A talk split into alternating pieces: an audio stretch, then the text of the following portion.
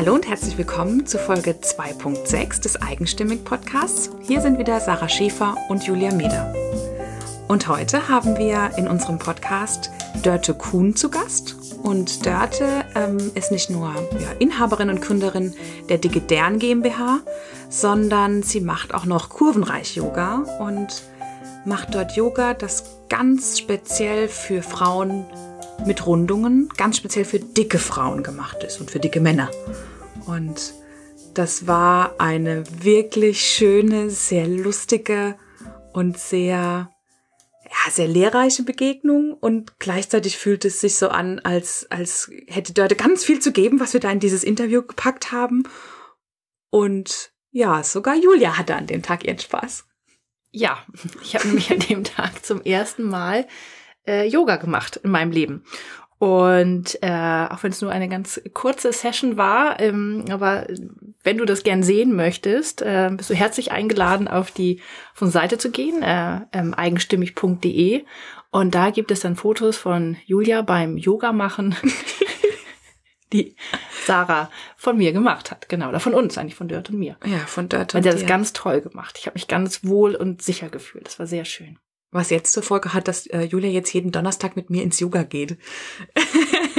ja, das, ja, das aber total schön auch, dass du so das Vertrauen hattest, sowohl in Dörte, dass sie mit dir diese Yogastunde machen durfte oder diese Yoga-Session, die kurze, und sowohl, dass ich das gleich fotografieren durfte. Das ist ja auch nicht äh, normal. Und äh, übrigens sagt Dörte zweimal in diesem äh, Interview, ruft sie dazu auf, die Augen zu schließen, weil sie mit dir kleine kleine Einheiten zur Entspannung und zur Wahrnehmung macht. Ähm, möglichst mach das nicht beim Autofahren, aber wenn du zu Hause bist, bist du natürlich herzlich eingeladen mitzumachen. So, und jetzt wünschen wir dir viel Spaß bei dieser Folge des Eigenstimmig Podcasts. Wir sitzen heute in Hamburg und bei mir ist Dörte Kuhn von Dicke Dern. Und Dörte, ich sag jetzt schon mal vielen herzlichen Dank, dass du da bist. Vielen Dank für die Einladung. Ich habe mich ganz doll gefreut. Ja, wir uns auch. Und äh, tatsächlich kennen Dörte und ich uns bis eben nur aus dem Internet und auch da eigentlich nicht so aktiv. Ich war eher so Zuguckerin bei deinen Facebook-Sachen und äh, den YouTube-Sachen und tatsächlich hat Dörte es geschafft, mich aus der Entfernung äh, zum Yoga zu bringen und mich zu ermutigen, Yoga zu machen. Und dafür werde ich dir immer dankbar sein. Oh, oh. Ähm, aber vielleicht erzählst du erst mal, äh, was du als deine Leidenschaft vielleicht bezeichnest. Meine Leidenschaft ist ähm, Sport und Bewegung. Das ist meine Leidenschaft. Oder ich nenne mal ein Zitat, was in der Fit for Fun über mich stand. Da stand, ähm, Sport ist ihre Leidenschaft und Selbstakzeptanz zu fördern ist ihre Mission. Ich finde, das trifft es ganz gut. Ja. So. Und das mache ich tatsächlich auf ganz vielen verschiedenen Ebenen, so Organisation, organisatorisch und strukturell und auf ganz vielen verschiedenen Themengebieten und mit ganz vielen verschiedenen Menschen. Und da hängt tatsächlich mein Herz dran. Du hattest uns das geschrieben von der, von der Digidern GmbH, mhm. dass die auf fünf Säulen mhm. sozusagen ja. ruht oder aus mhm. fünf Säulen besteht. Das finde ich ganz gut, um zu verstehen, was du machst. Vielleicht kannst ja. du das einmal erklären. Ja, ich mache nämlich ganz, ganz viele Sachen und habe in meinem Leben, ich, ich spreche immer vom ersten, zweiten, dritten Leben, also auch ganz viel in meinem Leben schon gemacht. Und es ist tatsächlich, glaube ich, ganz sinnvoll, das einmal kurz zu erklären. Also, Dickedern GmbH besteht oder basiert auf fünf Säulen, so wie du gesagt hast. Die erste Säule nennt sich Kurvenreich Werkstatt. Da habe ich Angebote speziell für quasi echte Lieschen Müllers und für dicke Menschen. Und das kann Yoga sein hier in Hamburg. Das kann auch Workshops sein in Berlin, in Frankfurt, Freiburg, wo auch immer, also bundesweit. Da gehört, dazu gehört mein YouTube-Kanal, mein Facebook-Kanal, Instagram-Fotos, wo man mich dann auch sieht, wie ich irgendwie als dicke Frau in irgendwelchen, ich sag's mal so gern, Angeberposen zu sehen bin, weil ich natürlich weiß, ähm, das ist das, was die Frauen draußen dann sehen und denken, boah, toll, wenn die dicke Frau das kann, kann ich das ja vielleicht auch. Das ist sozusagen die eine Säule, die Kurvenreich Werkstatt. Die zweite Säule ist die Kurvenreich Akademie. Da biete ich an Schulungen und Fortbildung für Yogalehrer, für Trainer, für Studiobesitzer, für Therapeuten auch, für Sporttherapeuten, für Diplomsportlehrer. Dann gibt es die dritte Säule, das ist der Shop, der dicke deren Shop. Da gibt es alles, was man braucht zum bewegen und für ein bewegteres Leben, wobei sich da bewegteres Leben zum einen bezieht auf tatsächlich körperliche Bewegung und Sport und zum anderen auch das, was sozusagen unser Herz bewegt. Mhm. Ähm, die vierte Säule ist ähm, die Entwicklung von Produkten, die irgendwas zu tun haben mit entweder Körperwahrnehmung, Körperbewusstsein, ähm, die was zu tun haben mit, mit Dicksein und sich bewegen wollen. Also zum Beispiel gibt es ähm, Kärtchen zum Thema Körper- und Selbstbild, mit denen ich arbeite im Unterricht, ähm, die man auch so als Meditationsvorlage nehmen kann zum Beispiel. Ähm, Yoga-Hosen bis Kleidergröße 60, 62, extra High Waist, egal was man macht, man steht nie mit nacktem Bauch da, so, weil das finden meine Teilnehmer auch immer doof. Ja. So. Und ich persönlich fand es auch immer nicht so schick, immer so rumzuzuppeln an mir und das T-Shirt runter und hinten Hose hoch und so. Und dann ist man gerade beim Yoga sehr im Außen, weil man sich mhm. überlegt, ne, was machen die anderen? Gucken die jetzt? Ist mein Bauch nackt? Und so ganz wenig im Innen. Und ich finde, Kleidung muss komfortabel sein und gut passen und sitzen. Und da muss ich nicht rumzupfen wollen. Also die Produkte. Und der, die fünfte Säule, ähm, das ist der Bereich B2B, also Business to Business, wo ich im Auftrag von Firmen entweder deren bereits vorhandene Produkte gemeinsam mit denen so weiterentwickle, dass die passend sind für den Markt Lieschen Müller, Couch Potatoes, dicke Menschen, was auch immer sozusagen in diesem Marktsegment so alles dazugehört. Plus Size wäre es im Bereich Mode. Klammer auf, auch wenn ich Plus Size total doof finde, den Begriff, weil Plus heißt immer so über normal und das sind wir ja gar nicht, wir sind ja eigentlich normal und eigentlich auch. Und das kann auch sein, dass eine Firma ein komplett neues Marktsegment für sich erst erschließen will. So habe ich zum Beispiel mal vor ein paar Jahren für den Tiroler Fremdenverkehrsverband so einen dreitägigen Entwicklungsworkshop mitgeleitet. Und da ging es darum, dass die einzelnen kleinen Fremdengebietsregionen eben spezielle Angebote für Menschen konzipieren sollten, die eben nicht ähm, sehr extrem sportlich orientiert sind. So, das ist sozusagen das Image, was, was Tirol hat. Im, ähm, neben, die haben so einen Bereich sehr sportlich, einen Bereich sehr, ähm, sehr familiär bezogen und die wollten ein anderes Marktsegment sich erobern und sowas mache ich dann eben auch da zu helfen. Im Bereich Coaching und Consulting. Klasse. Wer ist Lieschen Müller? Lieschen Müller ähm, ich fange mal von der anderen Seite an. Also wenn wir uns Zeitungen angucken oder wenn wir uns angucken, für wen die Bewegungs- und Sportangebote konzipiert sind hier in, in, in Mitteleuropa, dann richten die sich eigentlich von, ähm, von allem, vom äußeren Rahmen, von den Inhalten, von der äußeren Darstellung her, vom Marketing her, die richten sich eigentlich alle an Menschen, die schon zum einen sehr sportaffin sind und zum anderen auch schon eine gewisse Grundsportlichkeit mitbringen. Das sind damit sind wir ungefähr bei 90, 95 Prozent der Angebote, die es so gibt im Bewegungsbereich oder Sportbereich. Das Problem ist nur, dass diese Menschen, die schon sportlich sehr aktiv sind und sehr sportaffin sind, ich rechne mal großzügig, das ist so ein Drittel der Bevölkerung. Und dann fragt man sich immer, wo sind denn die anderen zwei Drittel? Mhm. So. Und das ist sozusagen für mich dann das, der Überbegriff Lieschen Müller. Wir, die große Mehrheit. Ja, genau. Wir, die große Mehrheit. Unterrepräsentiert ist. Definitiv, mhm. ja. Ja. Toll.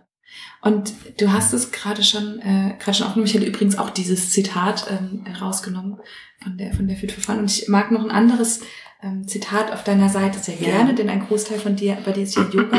Mhm. ein Zitat, was dort steht, ist: Yoga is not about touching your toes. It is what you learn on the way down. Ja. Und ähm, vielleicht kannst du ein bisschen beschreiben, was dir wichtig ist, deinen Teilnehmern jetzt speziell auf das Kurvenreich bezogen, so mitzugeben? Also bezogen auf das Yoga sagt dieses Zitat eigentlich schon ganz, ganz viel, weil gerade beim Yoga geht es eben nicht um höher, schneller, weiter, auch wenn es das ist, was wir auch in den Yoga-Zeitschriften immer wieder sehen. Es gibt immer noch in, auf, im deutschsprachigen Raum kein, kein dickes Yoga-Role Model, was auf einer Zeitung war. Also ich bezeichne mich jetzt einfach mal als dickes Role Model bezogen auf mhm. Yoga hier in, im deutschsprachigen Raum, aber in den Yoga-Zeitschriften taucht es nicht auf. Ähm, ich habe immer wieder Kontakt auch mit ähm, Yoga-Zeitschriftredaktionen gehabt und gerade vor irgendwie drei oder vier Monaten habe ich wieder eine E-Mail zurückbekommen, wo stand, ähm, das Thema hatten wir gerade vor anderthalb Jahren, das ist nicht interessant. Und da schüttle ich über den Kopf und sage, ja, aber aber darum geht's im Yoga, die Menschen da abzuholen, wo sie sind und mich, mir nicht sozusagen die, die rauszusuchen, die es eh schon machen und die Spagat können, sondern das Spannende ist doch, dass jeder Yoga machen kann und jede und dass jede ihren eigenen Weg finden muss. Mhm. Und warum suche ich mir immer nur die anderen raus? Ähm, und eigentlich, also es gibt anderes Zitat von Patabi Joyce, der hat gesagt, ähm, kannst du atmen, kannst du Yoga.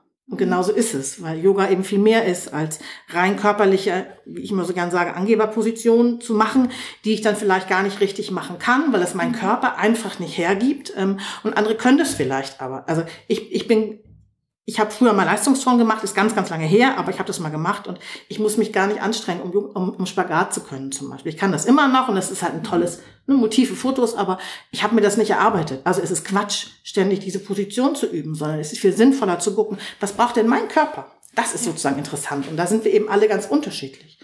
Und das ist das eine, dass ich mich frei machen muss von dem, was alle anderen machen. Und das andere ist, dass eben neben diesen rein körperlichen Geschichten, neben dieser rein körperlichen Ebene, gerade beim Yoga noch viel, viel mehr stattfindet, weil da eben der Rahmen genau dafür geschaffen ist, zu gucken, was in mir passiert. Also Yoga ist eigentlich der Weg, übers Außen nach innen zu gehen. Und dann kann ich nicht sagen, ähm, ich muss Spagat können, um nach innen gehen zu können. Das ist total pervertiert. Und es gibt ein Zitat von ähm, Gurmukh, einer der bekanntesten Kundalini-Yoga-Lehrerin, die hat gesagt, Yoga is not about self-improvement, it's about self-acceptance. Also es geht nicht darum, sich körperlich zu optimieren, ja. weil wir ja viele Menschen haben, auch gerade im Yoga-Bereich, die eigentlich Selbstoptimierer sind und da so ein Yoga-Klischee draufpacken, ähm, sozusagen als kleines Pflaster ähm, im Sinne von, ja, aber eigentlich ist es ja total gut, weil ich gehe ja nach innen, aber wenn man sich es genau anguckt, tatsächlich Selbstoptimierung betreiben, ne, mit einem konkreten Trainingsplan und so. Trainingsplan und Yoga ist ja schon total pervertiert, finde ich. Ähm, so, jetzt habe ich gerade den Faden verloren. Wo wollte ich gerade hingaloppieren? Verrat mal. Ich fand das gerade so schön sogar. Ich war gerade beim...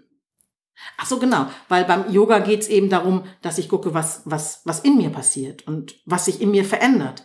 Und ich nenne mal ein Beispiel. Ähm, wenn ich selber wenn ich nur was, was ganz Banales mache und meine, meine Wahrnehmung jetzt, und das können alle, die jetzt draußen zuhören, auch einmal machen. Einmal kurz die Augen schließen. Und jetzt nimm mal wahr, wie geht's da im Nacken? Und ich behaupte jetzt mal ganz frech, dass bei 90 Prozent der Zuhörer das jetzt so war, vielleicht bei dir auch. In dem Moment, wo wir den Fokus lenken, wir feststellen, ach, da ist ja Spannung. Ach so, jetzt ist sie weniger geworden. Und ohne, dass ich das bewusst ansteuern muss, ist rein körperlich was passiert. Nun ist es so, dass wir eine ganz untrennbare Verknüpfung haben zwischen Körper, Seele und Geist. Und wir haben eine ganz untrennbare Verknüpfung eben auch zwischen körperlichen Haltungen, zwischen muskulären Spannungen, zwischen angesteuerten Muskelketten und zwischen bestimmten Emotionen. Und wir, also Charlie Brown hat gesagt, ich liebe Zitat, ihr merkt das schon, Charlie Brown hat gesagt, wenn du deine Depression genießen willst, gehe nie aufrecht.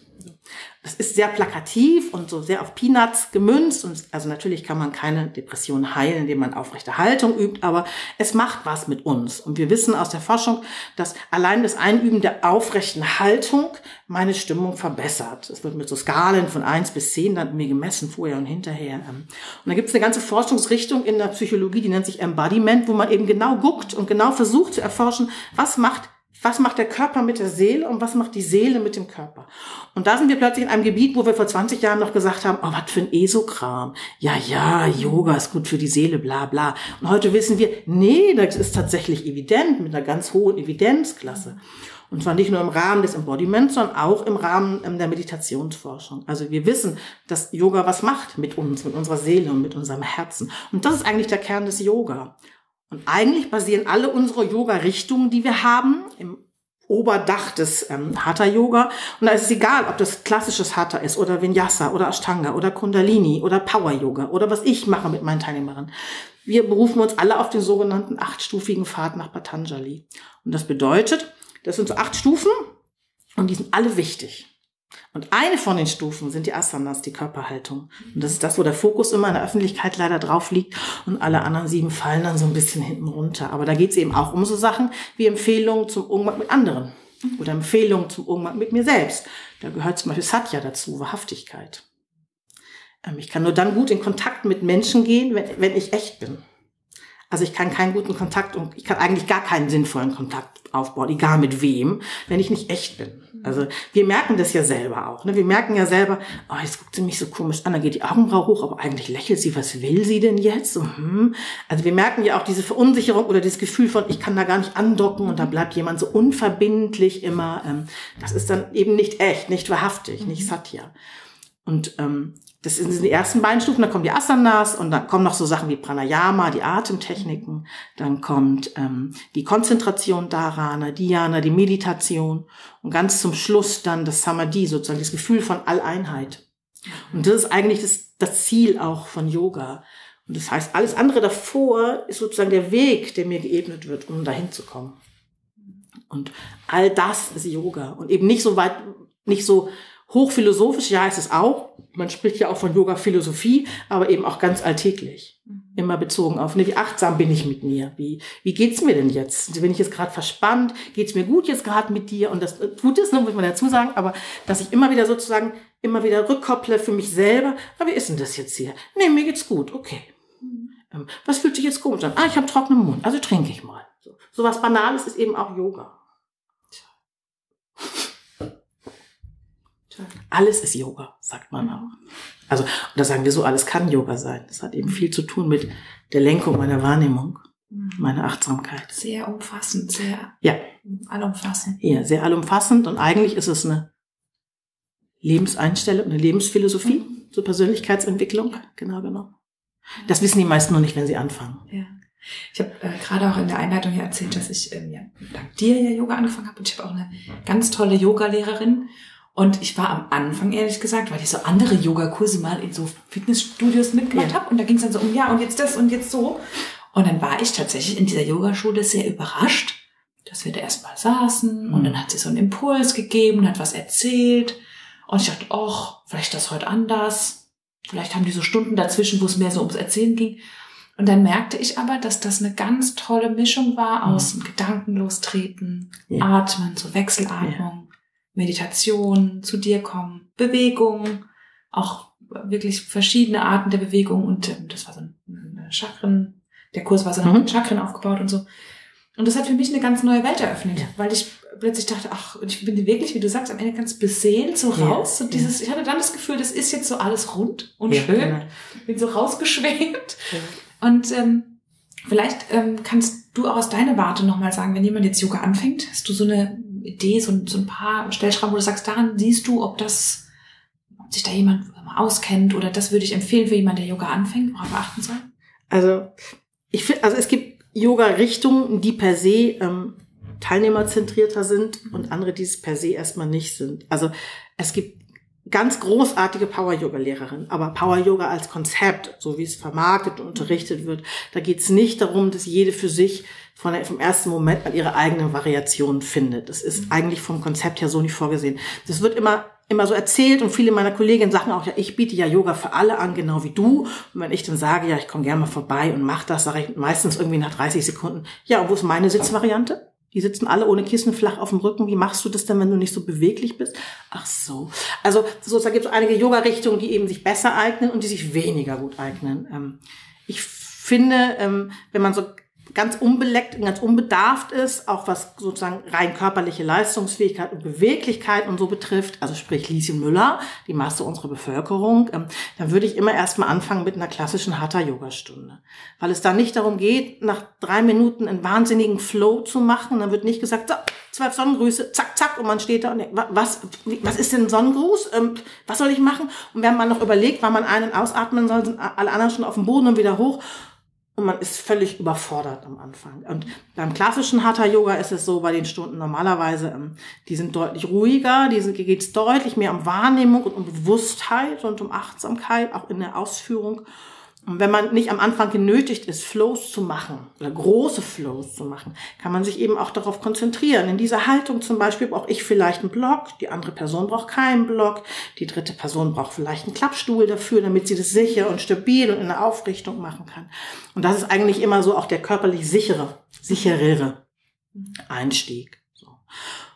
Und das eben, was auch wichtig ist, ist sozusagen die Persönlichkeit des Lehrers, weil wir ja alle unterschiedlich sind und es gibt in jeder Yoga-Richtung Yogalehrer, die total toll sind. Also wo man hingeht, auch als dicker Mensch und denkt, wow, ist das toll, so wie du gesagt hast. Also das ist dann eigentlich eine Art von Menschlichkeit und vom menschlichen Umgang, die einen dann so berührt, dass man sagt, okay, du, dein Endziel im Jahr ist Spagat, mache ich mit, alles gut, super. Weil man so viel Vertrauen hat und sich so, so sicher und, und geborgen fühlt, ne? Und, Ja. und auch selber loslassen kann. So und ähm, sich vielleicht auch gleich traut, mit geschlossenen Augen eine ganze Stunde zuzubringen und so. Ähm, also das ist eben auch wichtig, dass man so eine passende Yoga-Lehrer-Person, Persönlichkeit vor sich hat. So. Stimmt sogar, ja. Damit steht und fehlt ganz viel. Also rein methodisch ist halt gut, wenn man das irgendwie kann, aber es geht eben ganz viel einfach über die persönliche Ebene auch. Das ist wichtig. Und Sachen ausprobieren. Und ich, du hast ja vorhin meinen YouTube-Kanal angesprochen. Da habe ich zum Beispiel so einen, einen, wie heißt denn das, der Unterkanal? Nee, Playlist heißt das. Playlist. Ein, ja, ja. Mein Kanal, ich weiß nicht, wie es heißt. Also Playlist heißt es zum Thema Asana-Variation, wo ich zum Beispiel ein Video habe zum Thema aufrechter Sitzen. Dann gibt es dann eben ganz viele verschiedene Möglichkeiten, die ich aufzeige, wie eben ganz viele verschiedene Leute mit ganz vielen verschiedenen körperlichen Bedürfnissen ähm, aufrecht sitzen können. Und es ist nicht gut oder schlecht oder besser oder schlechter, sondern es geht halt immer nur darum, ob es passend ist oder unpassend. Und sowas kann man eben auch machen, sich, zu, sich anzugucken, zum Beispiel bei mir im YouTube-Kanal, oh, welche Variationsmöglichkeiten habe ich denn, um sich so ein bisschen zu wappnen, oder wenn man feststellt, pff, was machen die da? Ich kann das gar nicht. Und die Yoga-Lehrerin mhm. sieht es vielleicht nicht. Ähm, und die kann das ganz oft auch gar nicht sehen, weil die wenigsten Yoga-Lehrer eben dick sind. Ähm,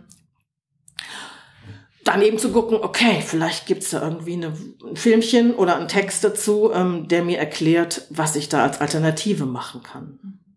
Aber meine Erfahrung ist auch, dass die meisten Yoga-Lehrer erstmal dankbar dafür sind, wenn man ihnen sagt, ey, das geht aber gar nicht. Mhm. Weil, wenn das nicht zur eigenen Körperlichkeit gehört, und das tut es ja bei den meisten nicht, und wenn man das selber nie gelernt hat und es findet nicht statt in der Yogalehrerausbildung normalerweise, ähm, da, woher soll man das wissen? Also woher soll man so, wo, woher soll sozusagen dieser geschärfte Blick kommen? Ähm, ach so, ja, da kann die Brust im Weg sein. Ah, okay. Mhm. Und deine Knie. Ach so, du kannst dich gar nicht auf die Fersen setzen. Das ist ja. Ach, weil die Beine und der Po so dick sind. Das ist ja interessant. Und ich glaube, dann können auch die, die Zuhörer draußen sozusagen bei den Menschen, wo die sich wohlfühlen, aufgehoben fühlen, sozusagen dafür sorgen, dass die sich auch weiterentwickeln ja. mit ihren Blicken und ihren Blick einfach weiter schärfen. Ja. Ausprobieren, machen. Ja. Wie so vieles und, im Leben. Wie so ne? vieles im Leben. Und wenn man sich gar nicht traut, tatsächlich ähm, gerne auch meine Videos zu Hause. Ja. Das hilft. Ich kann das so sagen. Für euch getestet. äh, genau. Und du bist ja nun nicht auf die Welt gekommen und warst Yoga-Lehrerin. Aber Sport nee. hat, also du hattest ein, wie du gesagt hast, ein kurvenreich bewegtes Leben. Ja, genau. Willst du so ein bisschen die Geschichte erzählen, wie du dahin ja. gekommen bist, wo du heute bist? Also ich bin geboren in einer sehr be bewegten Familie. Also meine Kernfamilie, meine Eltern sind ähm, ganz bewegte, also körperlich bewegte Menschen. Meine Mutter hat Sport studiert und hat bei uns auf dem Dorf ähm, die Kinderangebote, also Muckiturnen hieß es irgendwie noch. Das das ist ja schon irgendwie deutlich über 40 Jahre her, aber Mutter-Kind-Turnen und ich war dann eben mit dabei, ne, ihr als eigenes Kind der Übungsleiterin. Und so bin ich quasi in diese Turnschiene mit reingewachsen. Und mein Vater hatte ähm, ein Sportgeschäft und hatte über Jahrzehnte Norddeutschlands größte Skischule in Braunschweig und ähm, war früher Leistungssportler und hat ganz viel Sport gemacht und Squash und Badminton und, und der hat mich eben auch überall mit hingeschleppt und ich fand das immer toll. Also das gehörte bei uns immer dazu.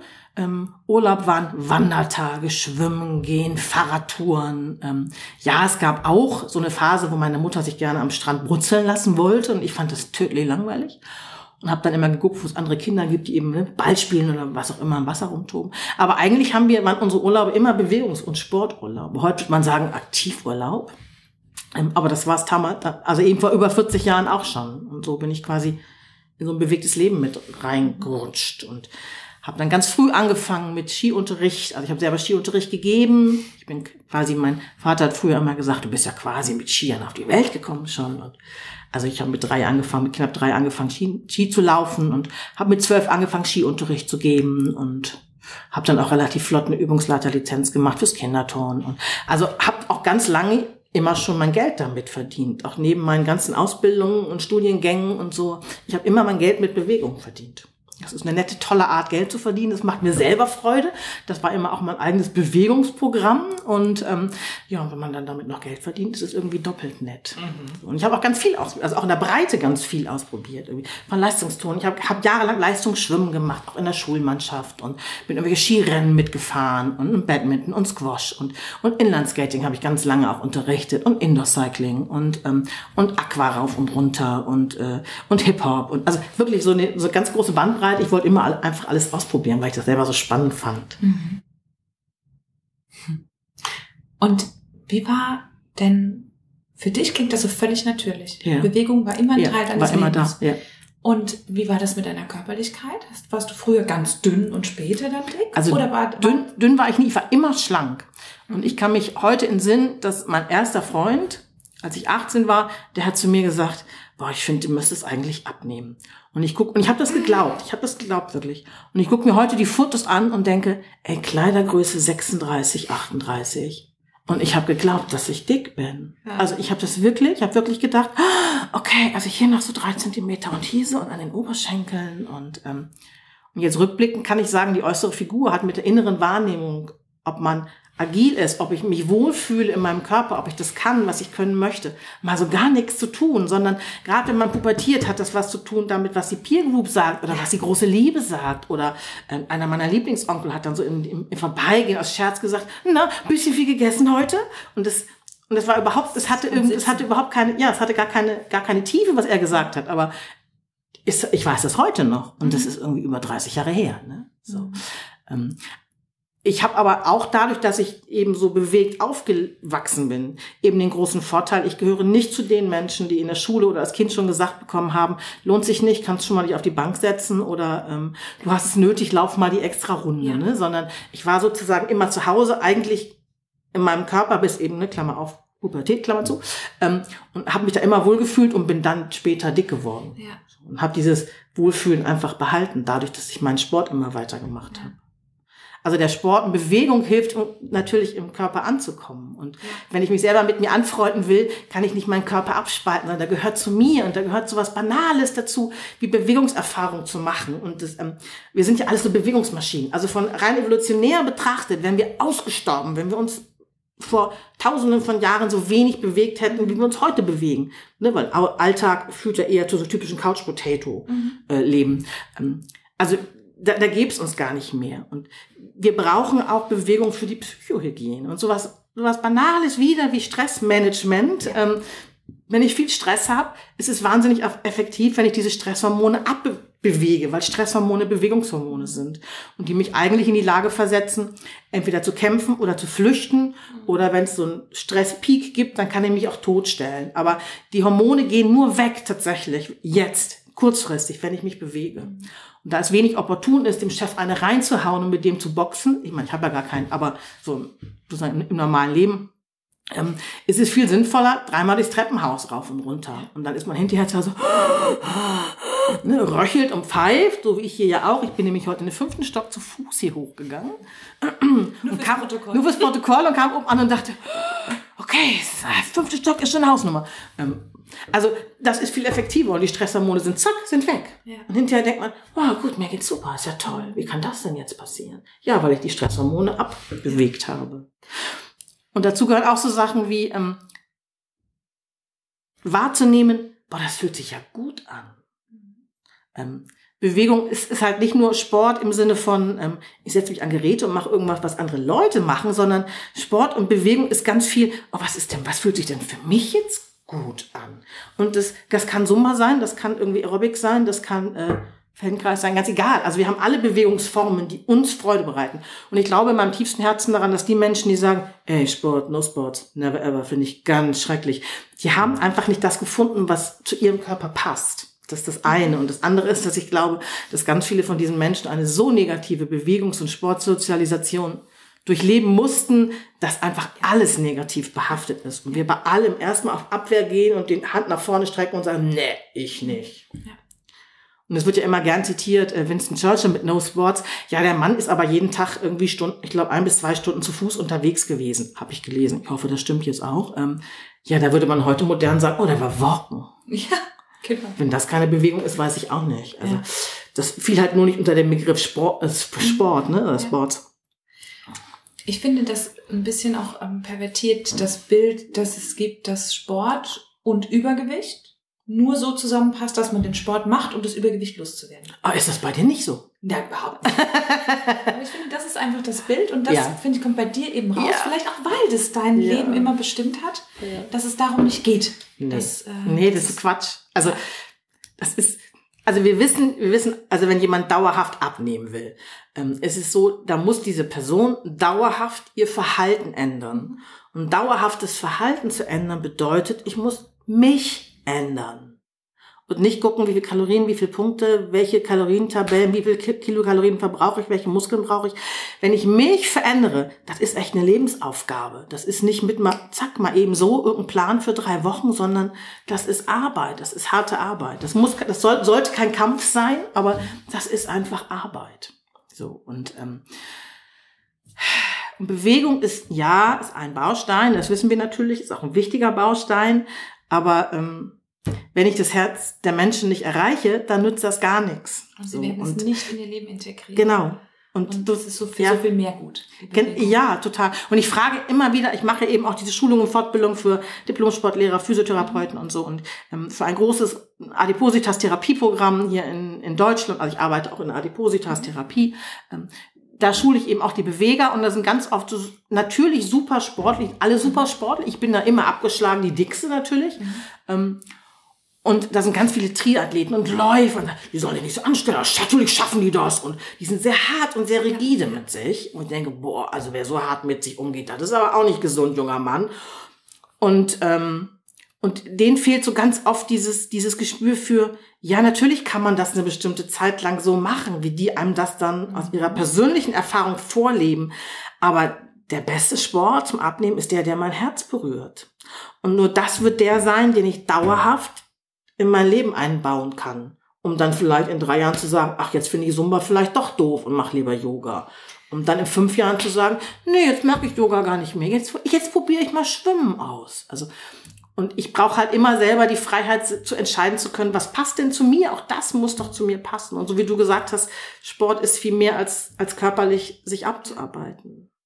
Und ich arbeite auch als Therapeutin und wir kommen eben über den Körper ganz oft an Gefühle ran, über die wir rein über die Kognition, rein über den Kopf überhaupt nicht mehr rankommen. Was manchmal gut ist, manchmal aber eben auch sehr ungünstig ist. Wenn Gefühle wechseln und ich kann nicht mehr sozusagen damit was machen und traue mich auch vielleicht gar nicht mehr dahin zu denken und dahin zu fühlen, dann ist es eben ganz oft einfacher, Gefühle quasi abzurufen über, über eine körperliche Ebene. Aber, aber das geht eben auch netterweise in beide Richtungen. Also es beim Yoga zum Beispiel gibt es so die Begriffe wie Karuna und Maitri, das Mitgefühl und liebende Güte. Mit denen arbeite ich sehr gerne. Und wenn, wenn sich jetzt die Hörer oder wenn du dich jetzt fragst, ähm, Mitgefühl, hm, wenn ich frage, wann hast du das letzte Mal Mitgefühl empfunden und für wen? Dann wirst du bestimmt, dauert vielleicht zwei, drei Tage zurückgehen und dann wirst du schon einen Moment haben des Mitgefühls. Und die, der zweite Teil der Frage war ja für wen? Und wir haben ganz selten für uns selber Mitgefühl. Mhm. Das haben wir immer für die anderen aber nicht für uns selbst. Und es ist ganz schwer, sozusagen diese, diese Hürde zu überwinden von, ähm, für andere kann ich das, aber für mich kann ich das eigentlich mhm. gar nicht. Und es ist so ein, so ein, ist aber so, ein, so ganz viel Lebensqualität und ganz viel bei sich selber ankommen. Wenn ich schaffe, mich selbst mit, mit Mitgefühl und liebender Güte zu betrachten, weil es mir Freiheit schenkt, wahnsinnig viel Freiheit im Leben. Und das ist für mich sozusagen, da weine ich gleich, ich, ich, ich rede mich jetzt selber in Rührung. Also das ist für, mich so ein ganz wichtiger, ganz wichtiges Thema beim Yoga halt, dieses Freiheit bekommen, dadurch, dass ich weiß, wer ich bin, was ich bin, was ich kann, was ich mag, was ich brauche. Und das ist toll, weil ich eben nicht so gebeutelt werde von irgendwelchen äußeren Einflüssen und denke, oh Gott, ich habe gar nicht die passenden Pumps und die neue Tasche und was? Also ich bin viel weniger im Außen und viel mehr im Innen. Und das schenkt mir wahnsinnig viel Freiheit zu handeln im Leben. Und das ist großartig. Und das erreiche ich eben ganz, ganz oft auch bei meinen Teilnehmern über Körperlichkeit. Ja, das ist so zentral. Ja, total. Und dieses Beispiel mit dem Mitgefühl. Also ähm, du kannst doch mal kurz die Augen schließen und die Hörer draußen auch. Und Vielleicht erinnerst du dich daran, wann du das letzte Mal Mitgefühl empfunden hast. Für eine Pflanze, für einen Menschen, für ein Tier, ganz egal. Und erinnere dich mal an die Situation, wie die war. Und lass mal wieder dieses Mitgefühl entstehen in dir. Und dann versuch mal nachzufühlen in deinem Körper, wie sich das da im Körper anfühlt. Und Mitgefühl ist ganz oft die Schultern sinken ab und man, wir haben das Gefühl, das Herz wird so weich und so auf und ähm, es hat so, so, so ein bisschen was von, von, von Arme öffnen wollen und etwas ans Herz holen wollen und es hat so was, so eine ganz offene Qualität von im Herzraum auch so durchlässig werden und weich werden. Und man sieht eben das, was ich bei dir jetzt auch sehe, die Mundwinkel gehen ganz oft hoch und das Gesicht entspannt sich. Das ist so ein bisschen ähnliches Gesicht, wie man am Ende einer Yogastunde hat, diese berühmten Yoga Glow, von dem du auch ganz am Anfang, glaube ich, erzählt hast, ne? dieses, dieses Strahlen, dieses Entspannte. Genau. Und man kann dieses, dieses Gefühl, was du gerade gehabt hast, ähm, das ist das ist etwas, was ich nutzen kann, um meinen Teilnehmern zu sagen, in einer Haltung, die vielleicht total schwierig ist, also rein körperlich, und wo sie innerlich denken, boah, ich will hier raus, ich kann das nicht, ich kann doch aber nicht aufgeben. Ey, ich bin die, ich bin die, ich bin hier nicht die dickste im Raum. Ich höre hier nicht als Erste auf. Das geht nicht. Also wir sind ja sehr oft sehr hart und rigide mit uns. Und wenn ich dann sage, so jetzt erinnere dich mal daran, an dieses Gefühl, was du vorhin hervor, was du vorhin abgerufen hast. Und wenn du jetzt denkst, du kannst das nicht für dich empfinden, dann versuch mal diese Körperlichkeit wiederherzustellen. Dieses Gefühl von, okay, die Schultern sinken, das Herz wird weich und diese, diese Überspannung, die wir oft haben im Alltag, die geht runter und du wirst durchlässig im Herzen. Und dann entspannen die Gesichter sich plötzlich wieder alle. Und dann kommt man eben an dieses Mitgefühl für sich selbst über diese körperliche Ebene ran. Und das ist eben so schön, weil es eben gerade bei diesen positiven Gefühlen, die wir als positiv in Anführungszeichen ähm, ähm, konnotieren, dass, dass wir da eben normalerweise ganz oft nicht rankommen für uns selbst. Für andere ja, aber nicht für uns selbst. Toll. Schön. So, jetzt bin ich auch im Yoga-Glow. Wir, wir benutzen in letzter Zeit ganz oft das Wort, wir sind beseelt. Ja, du hast gerade auch so einen ganz entspannten Gesichtsausdruck ah, jetzt. Ich bin, auch ganz, ich bin auch ganz entspannt gerade. Jetzt hat es gerade in der Zeit äh, auch ganz arg an die Fensterscheiben geregnet. Und ja, gepasst. Das war ja. nett auch, das hat gut gepasst. Man hört vielleicht, dass wir in Hamburg sind. Ja, genau. Und spätestens äh, an der Art und Weise, wie du sprichst, was so schön klingt für meine Pfälzerohren. Ich ähm, kann auch anders. Ich kann auch reden, als, als würde ich aus Köln kommen. auch schön. Ähm, zwei Fragen noch zum Abschluss. Bei dir weiß man, spürt man, dass du deinen Weg gefunden hast und dass du deswegen wahrscheinlich ganz viele Menschen berühren kannst und berührst. Dankeschön. Gerne und ganz ernst gemeint. Was würdest du denn jemandem raten? Vielleicht eine Frau, die gerade zuhört, die ihren Weg noch sucht oder nicht weiß, wie sie den gehen soll, ob sie den gehen soll. Was würdest du ihr mit auf den Weg geben wollen? Zwei Sachen. Das eine, probier aus.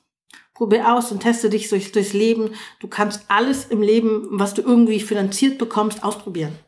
Also was nicht dir die Existenzgrundlage raubt. Probier aus, teste durch alle Hierarchien, durch alle Strukturen und auch ohne Hemmung. Mhm. So, und das ist das eine. Und das zweite ist, hör auf dein Herz, hört sich immer so bla bla an, aber letztendlich ist es das, also dass ich auf mich hören muss und dass mhm. die Hörerinnen eben oder dass du draußen ähm, auf dich hören solltest und auf das, was dein, was dein Herz dir sagt. Und wir sind nicht immer direkt angebunden an unsere eigenen Intuition, aber wir sind, wir können deutlich leichter oft angebunden sein eben auf unserer körperlichen Ebene. Und wir merken auch über unseren Körper, ob uns was gut tut oder nicht und ob das was für uns ist oder nicht. Und hinhören, ausprobieren und hinhören, in sich, in sich selbst hineinhören. Mhm. Und ich finde, das sind die, die wichtigsten Sachen, die man, die man eigentlich braucht. Mhm. Neben so einem Quäntchen äh, Quäntchen Abenteuerlust und Mut, das manchmal auch dazu gehört, ne, um Sachen auszuprobieren. Aber eigentlich ist das die Basis, die beiden Sachen. Das ist mir die perfekte Vorbereitung für meine letzte Frage. und das war nicht abgesprochen. Siehst du? Nee. Siehst du, das sind immer die besten Sachen. Was wäre denn, wenn du dir ein Leben erschaffen könntest? Du hättest alles Geld und alle Zeit der Welt. Die Ressourcen wären da. Wie würde dieses Leben aussehen? Ich glaube, das würde gar nicht so anders aussehen als jetzt. Also ich glaube, wenn ich ganz viel Geld hätte, würde ich ganz viel Geld verschenken. Also mein Mann runzelt immer die Stirn, wenn ich, ähm, wenn wir zu Zeiten, wo wir wenig haben, weil ich als Selbstständige auch darauf angewiesen bin, dass Auftraggeber mir das Geld rechtzeitig überweisen. Wenn man da mal so eine Durststrecke hat von einer Woche, wo man denkt, oh, wann kommt denn das Geld jetzt? Dass ich dann immer noch Geld irgendwie verschenke auf der Straße und denke, ja, aber denen geht viel schlechter als uns. Also ich glaube, ich würde ganz viel Geld verschenken.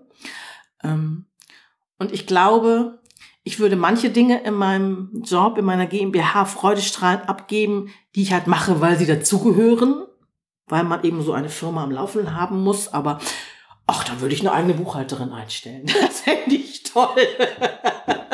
Und jemand, der die Päckchen packt. So. Wobei auch das mache ich ja eigentlich gerne. Also ich glaube, es würde sich gar nicht sogar wahnsinnig viel ändern. Ich wäre wahrscheinlich entspannter, weil ich wüsste, ähm, ob ein Auftraggeber rechtzeitig zahlt oder nicht, ist egal. Mhm. Ich glaube, Entspannung wäre das wäre der größte Unterschied. Und ich hätte, ich hätte vielleicht einen, einen kleinen Raum, der sozusagen nur mir gehört und wo ich vereinen könnte, ähm, quasi Showroom und ein klein, kleines Mini-Geschäft für die ganzen Produkte und für die ganzen Waren, die ich im Shop habe, ähm, gemeinsam mit eigenem Raum für selber Yoga unterrichten und das kombinieren mit Raum für, ähm, für Filme drehen und Fotos mhm. machen, wo ich nicht jedes Mal alles schleppen und transportieren und auf und abbauen muss, sondern wo alles da ist und alles da bleiben kann. Und das klein und überschaubar und so, dass ich nachts noch schlafen kann, wenn ich weiß, irgendwie die Miete kann ich entspannt finanzieren. Dankeschön, Dörte, von Herzen Dankeschön. Ich danke dir, hat mich ganz toll gefreut. Ich fühle mich sehr geehrt. Und wir uns erst. Ja. danke. Sehr gerne.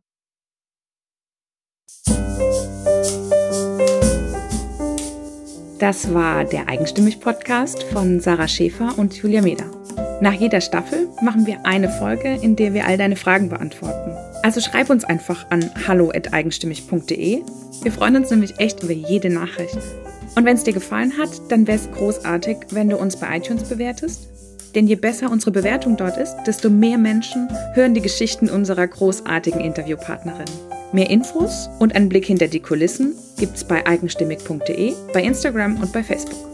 Ich danke dir ganz herzlich fürs Zuhören und bis zum nächsten Mal.